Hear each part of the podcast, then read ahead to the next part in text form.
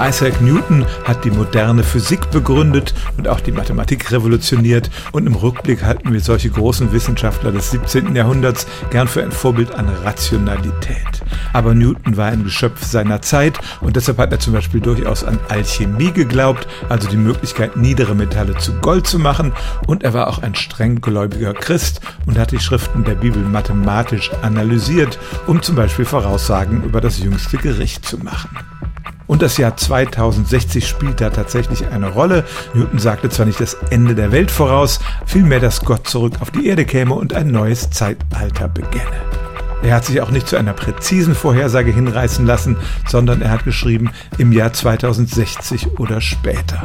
Und er fügte ausdrücklich hinzu, dass er all dies aufgeschrieben habe, um jenen entgegenzuwirken, die ständig den Weltuntergang für die nahe Zukunft vorhersagten. Was lernen wir daraus? Erstens, auch schlaue und berühmte Menschen können außerhalb ihres Fachgebiets allerlei Unsinn erzählen.